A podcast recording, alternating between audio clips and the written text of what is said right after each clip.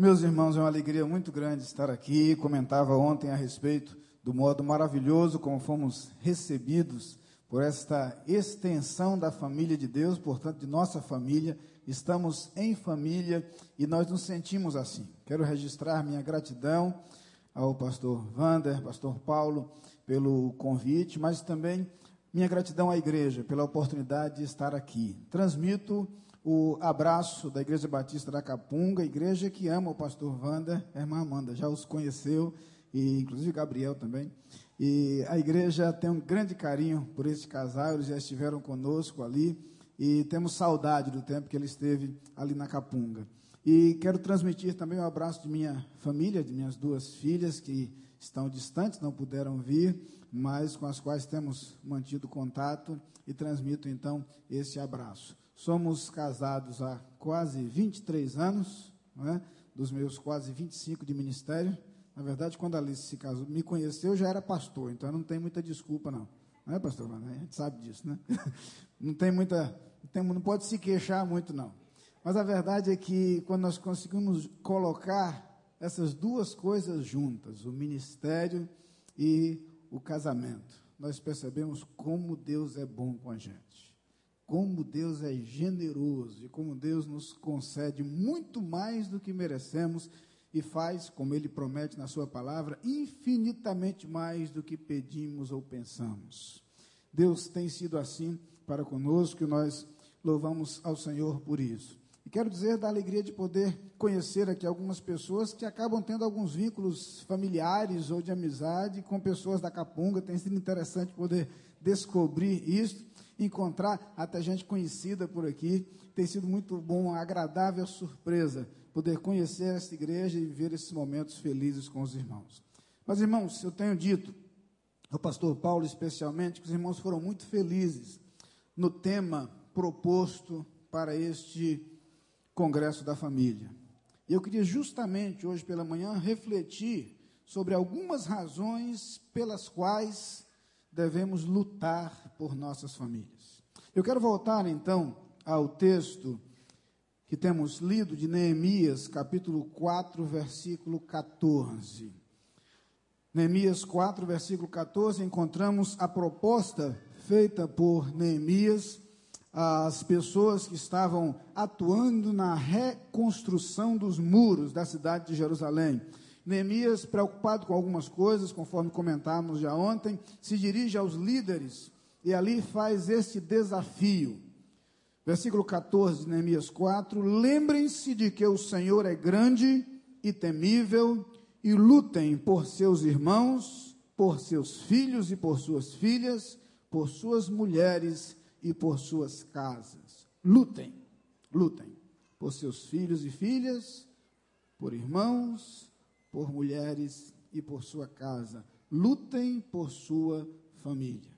Ontem comentamos um pouco a respeito do fato de que Neemias estava vivendo a difícil tarefa de reconstruir os muros da cidade de Jerusalém. Cidade havia sido totalmente destruída e o povo estava desolado. E quando Neemias toma conhecimento daquele estado de coisas, sente-se desafiado por Deus a voltar e liderar o povo na obra da reconstrução, da reedificação. Comentamos então que reconstrução não é tarefa fácil.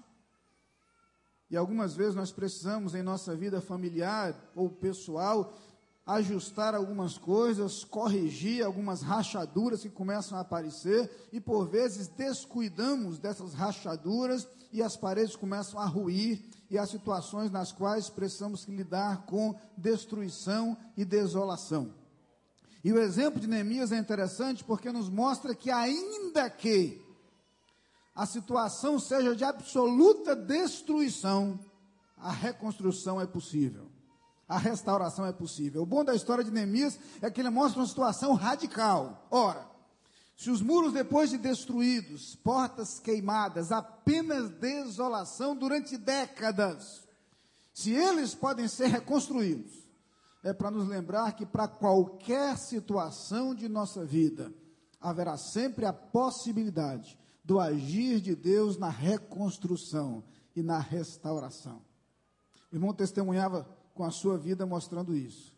Deus é o Deus que restaura. Deus é um Deus que refaz. Deus é um Deus que recompõe. Ouvi certa vez alguém dizer que, como existe um ditado de que pau que nasce torto não tem jeito, morre torto, que talvez tenha sido de propósito que Jesus era carpinteiro. Né?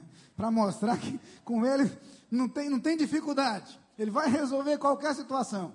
E a história de Neemias nos mostra isso. Ora, se um estado de desolação total, de destruição total, como era a situação daqueles muros, ainda traz a esperança da restauração, quanto mais algumas rachaduras que às vezes aparecem em nossos relacionamentos. É claro que Deus pode restaurar. É claro que Deus pode corrigir. Ainda que haja paredes caídas, ainda que a destruição tente nos alcançar, nós podemos sim encontrar em Cristo a esperança da restauração. Mas a história de Neemias mostra uma outra coisa: mostra que além de lidarmos com a dificuldade da reconstrução e algumas vezes com o desconforto das ruínas, algumas vezes precisamos lidar com diferentes inimigos. Nós falamos um pouco sobre isso ontem à noite. Há inimigos que podem interferir na reconstrução de nossas vidas, há inimigos que podem interferir em nossos relacionamentos. Mas ontem pensamos mais especificamente sobre o relacionamento conjugal, sobre a luta pelo casamento. Hoje eu queria ser um pouco mais abrangente, pensar naquilo que precisamos fazer ao lutar por nossas famílias. Ainda que haja obstáculos e ainda que haja dificuldades, eu queria conversar com os irmãos por alguns instantes sobre razões para lutar. Há razões para lutar. Nós queremos dizer que os irmãos foram convocados e convidados para este congresso. E este congresso lhes propõe que lutem por suas famílias e há alguns motivos para isso. E espero que esses motivos nos ajudem a ser convencidos e a, a partir daí, estarem dispostos a encarar esta luta. Mas eu queria começar dizendo, irmãos, que a primeira razão pela qual precisamos lutar por nossas famílias é que nunca foi tão difícil viver em família como tem sido em nossos dias. A verdade é que, comentamos rapidamente isso ontem, manter a família tem sido algo desafiador nos dias em que nós vivemos. É porque descobrimos, à luz das Escrituras, e a experiência ratifica isso, que a família, como projeto de Deus, somente pode ser levada adiante se os princípios propostos por Deus, se os valores transmitidos por Deus forem preservados, forem mantidos, forem considerados. Convém lembrar que quando a palavra de Deus nos fala a respeito do plano de Deus para a família, do modo como Deus a instituiu, isso nos leva a entender que esse projeto divino somente pode ser executado se Deus estiver conosco e se os seus princípios e seus valores forem considerados por nós. Preciso entender então que viver em família em nossos dias requererá indispensavelmente que os valores e ensinos das Escrituras Sagradas sejam resgatados. Isto é desafiador em nossos dias, irmãos, porque o cenário no qual nos encontramos não favorece as coisas. Na carta aos Filipenses, no capítulo 2 e no versículo 15, o apóstolo Paulo apresenta um dos mais fantásticos desafios, uma das mais claras convocações ao povo de Deus e que se aplica com perfeição aos dias em que vivemos. E o apóstolo Paulo diz: para que sejais irrepreensíveis e sinceros, filhos de Deus inculpáveis, no meio de uma geração corrompida e perversa, entre a qual resplandeceis como astros no mundo. Eu quero me deter especificamente no modo como Paulo qualifica a geração na qual se encontrava. E vamos descobrir que não teremos dificuldade nenhuma para perceber que em nossos dias a situação é semelhante. Permitam-me gastar um pouco de tempo nas duas palavras usadas pelo apóstolo Paulo para descrever esta geração.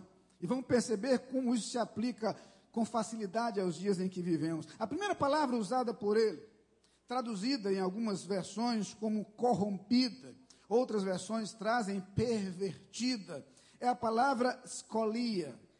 Talvez o irmão não conheça a palavra grega escolia, mas sabe o que é escoliose. Provavelmente alguns, pelo menos, sabem o que isso significa. Escolia tem a ver com desvio. A, a palavra literalmente significa algo é, é, desviado, distorcido. E a palavra é usada frequentemente com uma aplicação moral. Moralmente falando, escolia significa algo desonesto, algo sem escrúpulos, algo distorcido, algo duro, algo injusto, algo moralmente perverso. É usada para descrever um comportamento desonesto e pervertido. Um, um comportamento desviado do padrão um comportamento inadequado. E é nesse sentido que Paulo usa essa expressão aqui. Mas ele faz questão de usar uma outra palavra complementar, que é a palavra de extramenos, traduzida em nossas Bíblias como perversa ou corrupta.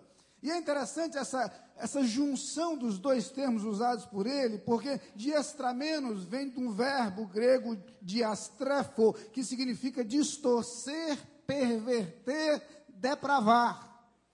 O que Paulo quer dizer é que é interessante notar que há dois aspectos: um aspecto comportamental e um aspecto conceitual. Escolia tem a ver com comportamento, de extramenos tem a ver com conceitos interiores, com atitude interior.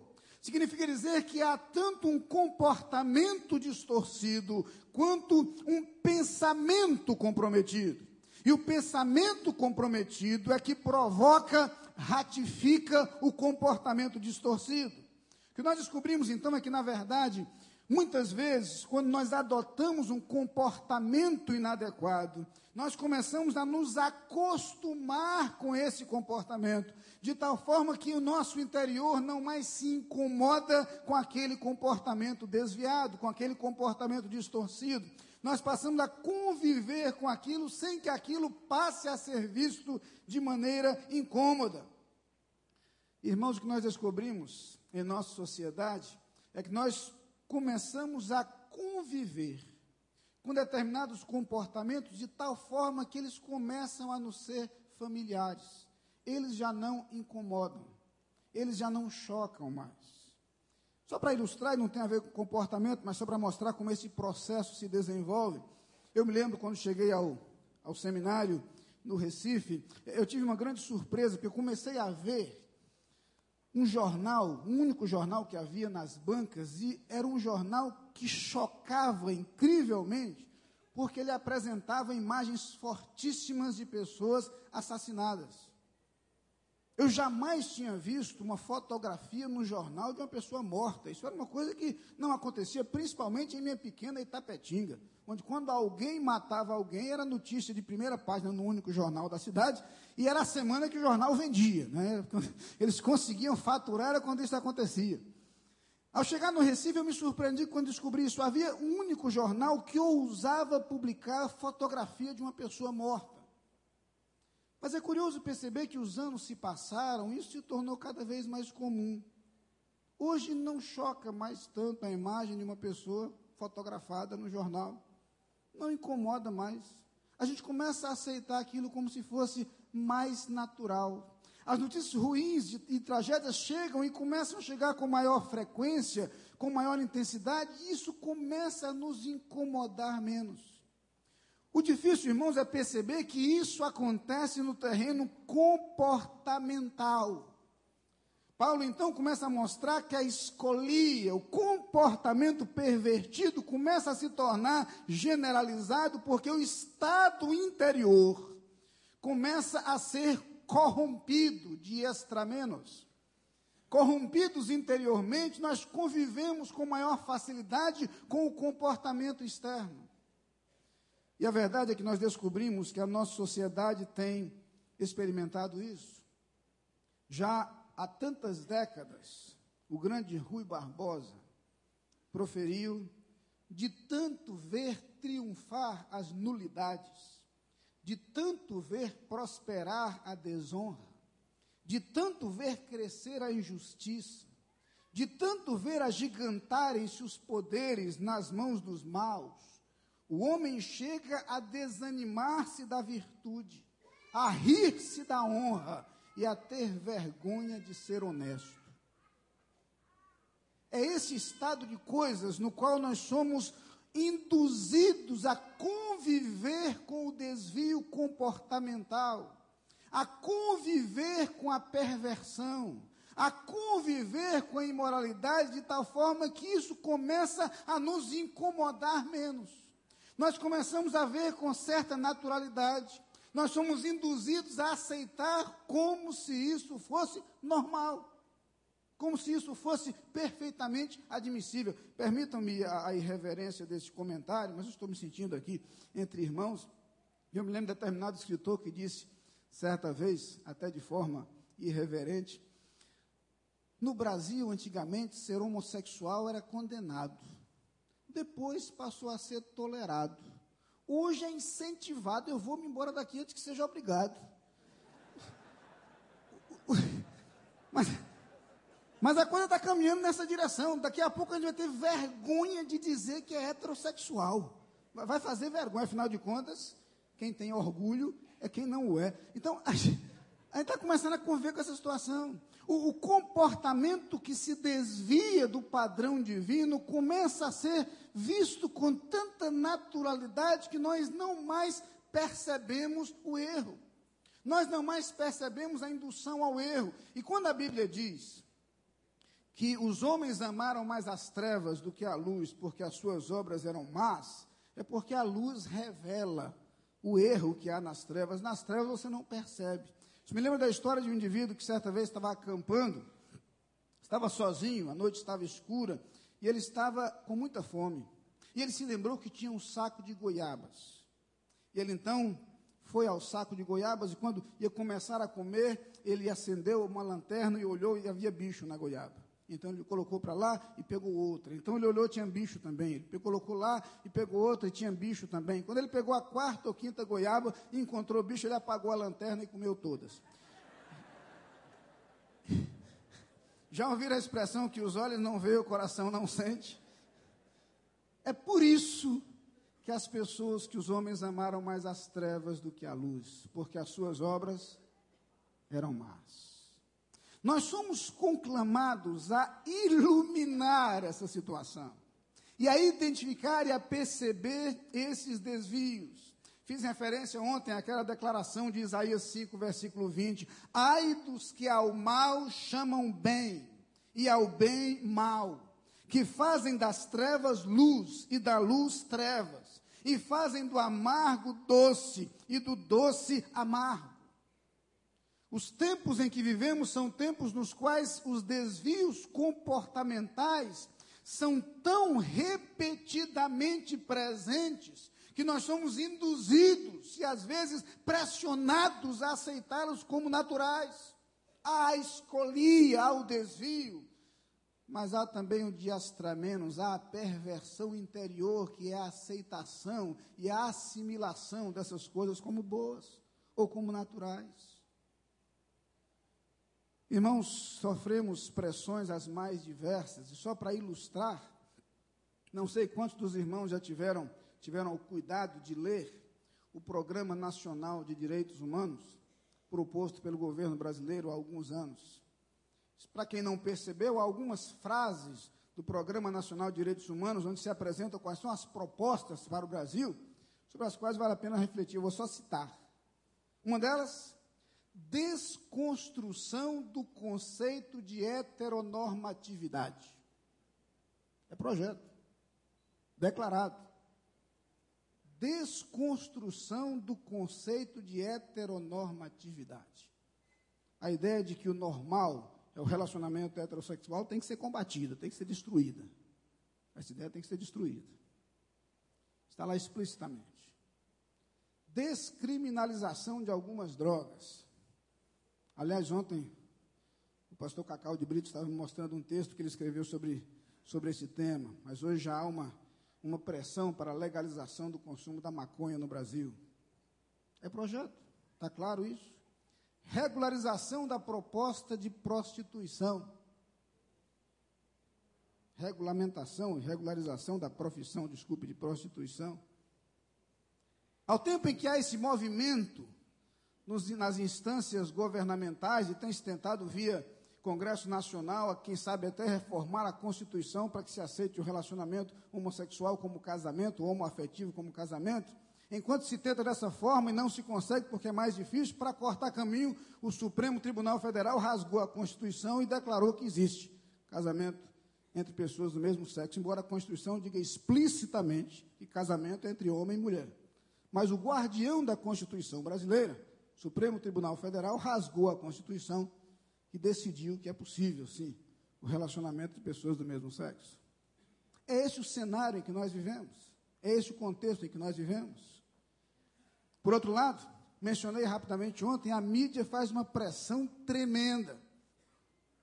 Só para ilustrar também, há algum tempo atrás havia uma novela intitulada Viver a Vida.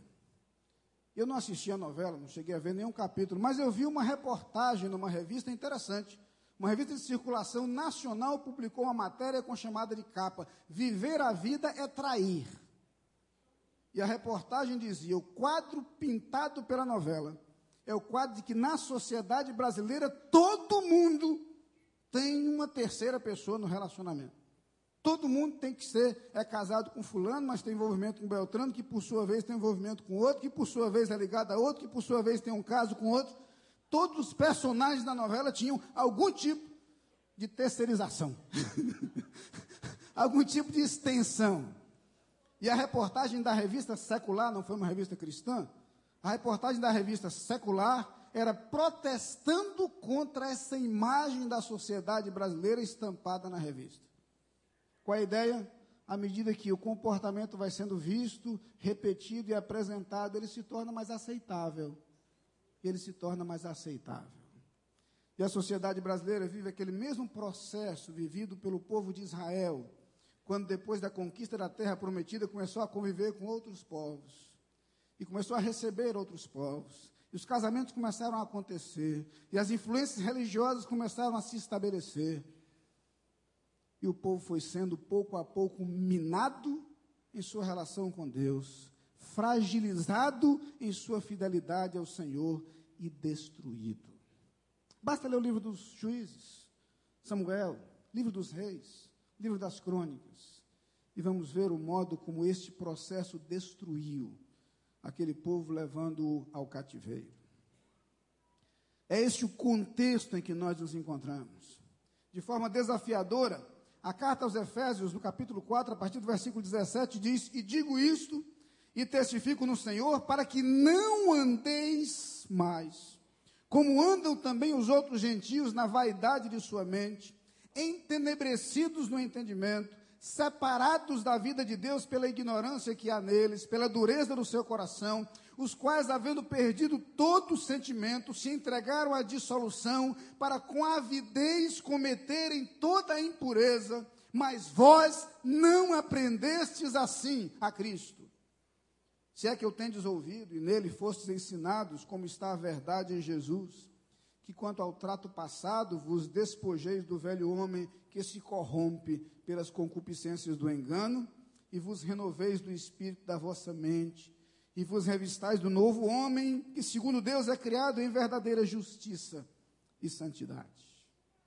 Em tempos como este, em que as famílias têm sido fortemente atingidas por um contexto de depravação e perversão. Lute por sua família. Resgate os valores, princípios e ensinamentos apresentados nas Escrituras Sagradas. Mesmo que haja aquela terrível sensação de se dar murro em ponta de faca. Mesmo com aquela difícil sensação de que estamos remando contra a corrente mesmo com aquela difícil sensação de que estamos nadando contra a maré, ainda assim, lute por sua família. Uma segunda razão pela qual eu os conclamo a lutar por sua família é que, de acordo com a palavra de Deus, sempre valerá a pena. Sempre valerá a pena. É interessante quando Deus projetou a instituição familiar, ele, ele bolou o mais inteligente projeto de relacionamento humano jamais criado. Ele estabeleceu o mais inteligente projeto, inclusive de formação de novas gerações.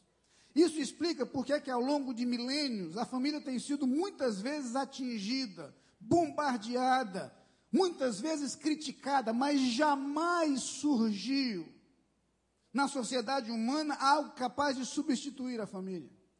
Jamais surgiu algo que pudesse proporcionar aquilo que a família proporciona. Jamais surgiu algo que pudesse nos dar aquilo que a família pode conceder. É na família que nós aprendemos sobre afeto. É na família que nós aprendemos sobre cuidado. É na família que nós encontramos a mais sólida base e ponto de apoio que podemos encontrar ao longo de nossa história, nossa história de vida.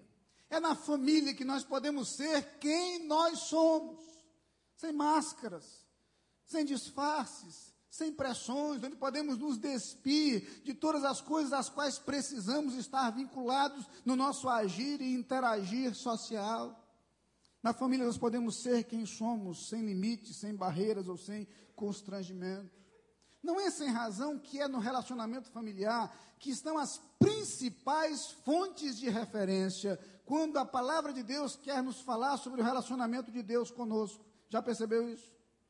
Quando Deus quer se apresentar ao homem quer falar do modo como ele se dirige a nós, qual é a imagem? Pai e filho. É por isso que nós o chamamos de pai. Quando ele quer falar do seu grande amor para conosco, quando é que ele vai buscar a referência? No amor de mãe. E ele diz: Poderia acaso uma mãe esquecer-se do seu filhinho que ainda mama, de modo que dele não se lembrasse? Para dizer que, mesmo que ela se esquecesse, ele jamais se esquece de nós. Mas é na família que nós vamos encontrar a imagem perfeita do relacionamento da igreja de Cristo. Somos família de Deus. É na família que vamos encontrar as principais referências, os principais modelos, os principais elementos de analogia, de comparação, quando Deus se nos revela na Sua palavra e Ele se nos apresenta mostrando como quer se relacionar conosco. Não existe imagem mais adequada sobre o cuidado de Deus para conosco do que a imagem de um pai que cuida dos seus filhos. Alguns dos ensinamentos da Escritura somente são entendidos por nós quando nós pensamos em nossos relacionamentos familiares. Foi assim que entendi, quando li na Escritura, que o amor lança fora o medo. Eu tinha uma dificuldade tremenda para entender o que, que tinha a ver amor com medo. Porque para mim o que vencia o medo era a coragem. Mas quando eu me lembrei que quando uma criança está chorando, temendo o bicho que pode ter debaixo da cama, e o seu pai se levanta de noite e vai ao seu quarto, o pai não se senta com o filho para explicar que não existe bicho, ou que aquele bicho não pode fazer nada, explicar racionalmente que ele não tem razão para temer. Não. O pai simplesmente se coloca ao seu lado. E sabe o que acontece no coração daquele filho? O amor lança fora o medo. Agora não importa se tem bicho, se não tem, como é que é o bicho, como não é, se é feio, se não é, não. É a presença do seu pai ao seu lado que lança fora o medo. Ah, irmãos, é nesse relacionamento familiar que encontramos as mais completas e perfeitas referências sobre o modo como Deus se relaciona conosco. É óbvio que o relacionamento familiar não é perfeito, nós não somos. Mas o projeto de Deus é. O plano de Deus é perfeito. Vale a pena lutar por nossa família, porque é justamente nos relacionamentos familiares que encontramos os mais adequados modos, instrumentos usados por Deus para nos ensinar a seu respeito, até para falar do seu relacionamento com a igreja, qual é a imagem que Deus usa? O esposo e a esposa. É a imagem do casamento. Para falar do relacionamento com o povo de Israel, qual é a imagem usada por Deus? A imagem do casamento. É curioso perceber que é a família a maior fonte de referências e analogias para que Deus fale do modo como ele se relaciona conosco. Não existe nenhum tesouro tão precioso quanto a nossa família. Vale a pena lutar pela família, porque esse é um tesouro extraordinário que Deus nos concedeu e que Deus nos proporcionou. E é por isso que o relacionamento familiar tem feito tanta falta. É por isso que as pessoas sofrem cada dia mais. É por isso que as crises são cada dia mais intensas. É por isso que as depressões são cada dia mais frequentes. Famílias minadas, famílias fragilizadas, fazem uma falta tremenda, porque na hora que precisamos de apoio e de referência para as nossas famílias, nós não conseguimos encontrar esse apoio e esta referência. Quando Neemias diz: lutai por vós, por vossos filhos, por vossas filhas, lutai por vossos irmãos, lutai por vossas mulheres e por vossa casa, é porque vale a pena lutar por nossa família, sempre valerá a pena. É na família que nós temos a oportunidade de desenvolver e formar as novas gerações. Sabe que nós descobrimos, irmãos, que é na família que nós temos a possibilidade de nos projetar para além de nossa existência. Porque é em nossa família que nós deixamos as mais profundas marcas de nossa passagem pela vida. É na família que a nossa existência chega ao fim, mas a nossa herança permanece, o nosso legado permanece.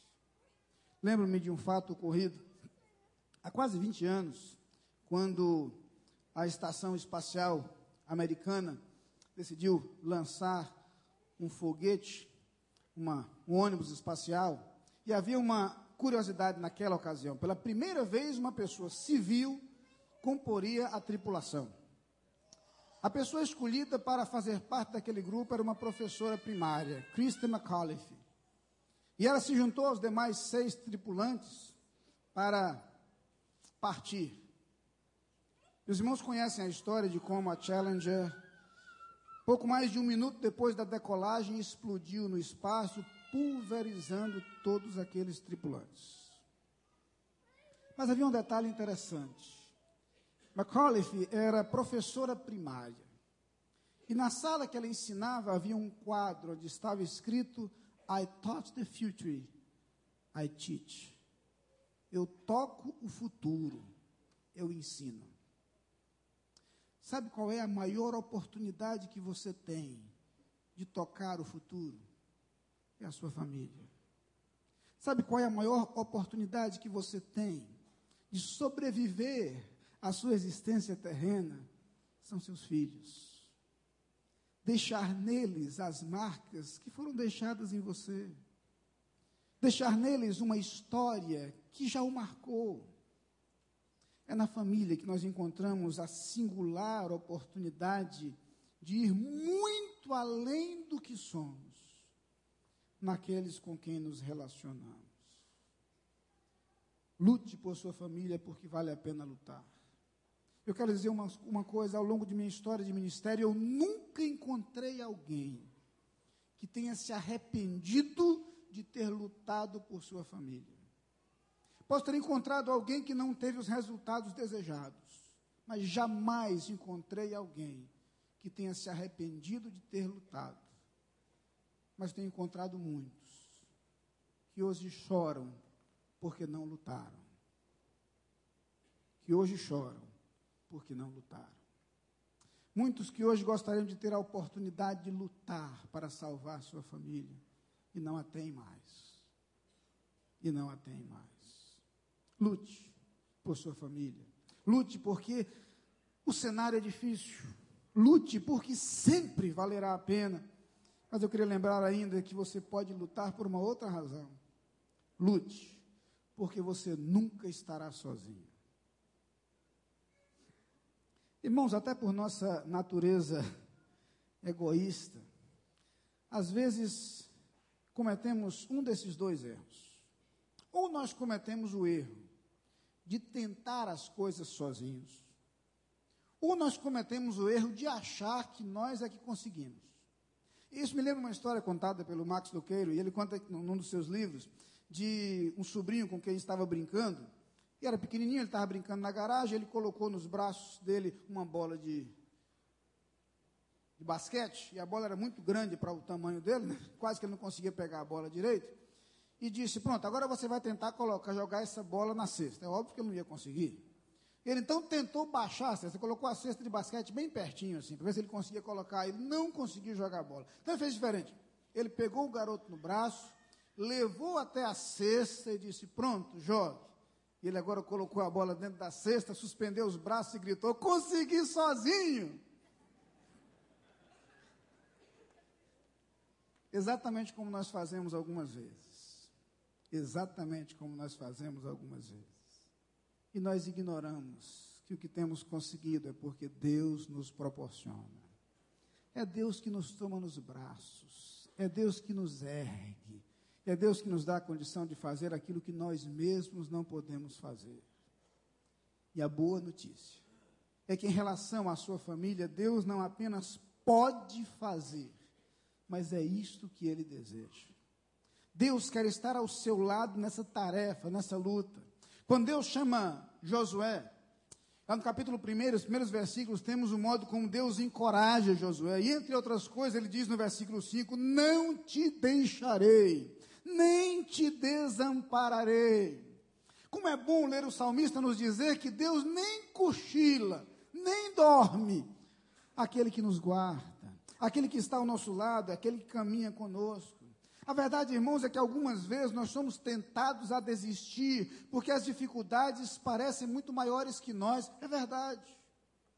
Quantas vezes, em relação à nossa família, nós temos a sensação de que não há jeito, de que não há solução, de que não há como conseguir o resultado desejado e esperado. Quantas vezes nos sentimos incapazes de fazer alguma coisa, e então nós nos lembramos do rei Jeosafá, e lá no capítulo 20 do livro, segundo livro das crônicas, encontramos a linda história da luta de Jeosafá contra exércitos inimigos. O que acontece nessa história é que alguns reis se reúnem, juntam seus exércitos e partem para atacar. E Jeosafá olha para aquela situação e se sente absolutamente incapaz de encarar aquela dificuldade. E no versículo 12, do capítulo 20 do segundo livro das crônicas, Josafá se coloca diante do Senhor e diz: Ah, nosso Deus, porventura não os julgarás, porque em nós não há força perante essa grande multidão que vem contra nós. E não sabemos o que faremos, porém, os nossos olhos estão postos em ti. Os nossos olhos estão postos em ti. Irmãos, saber que nós não estamos sozinhos implica em duas coisas. Primeiro, implica em que não devemos desistir. Eu quero dizer, nesta manhã, não desista.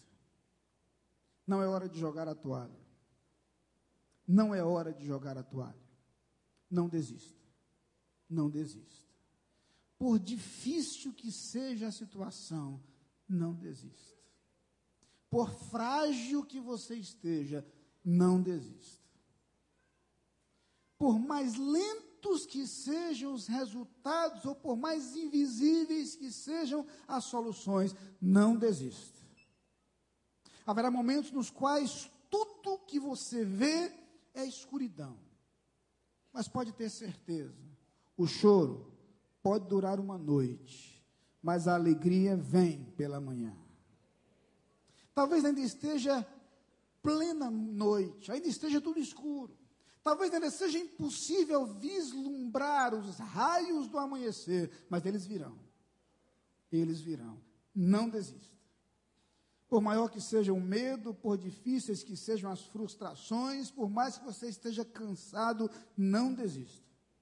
Não desista. Como é bom ouvir dos lábios de Jó, no auge do seu sofrimento, eu sei que o meu redentor vive e que por fim se levantará sobre a terra. Eu sei que ele vive. Eu sei que posso contar com ele. Não desista. A segunda coisa, recorra ao Senhor. Aprenda a recorrer ao Senhor.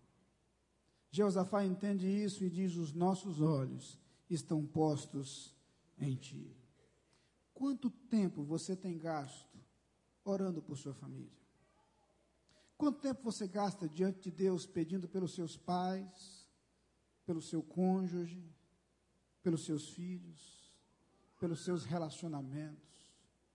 Quanto tempo você tem se colocado diante de Deus, individualmente ou como família, para pedir ao Senhor a sua bênção? Cantamos no início desse culto: Forças tenho se espero no Senhor. Quando espero no Senhor. Por que viver fragilizado quando eu posso encontrar forças no Senhor?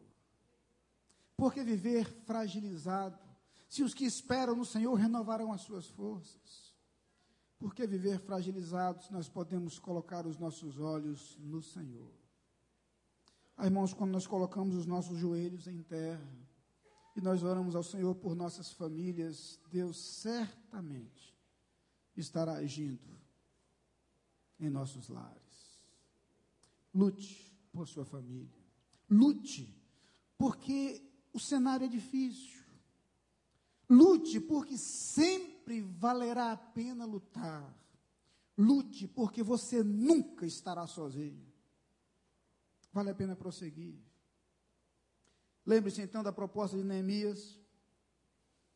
Lembrem-se de que o Senhor é grande e temível. E lutem por seus irmãos, por seus filhos e por suas filhas, por suas mulheres e por suas casas. Eu quero terminar.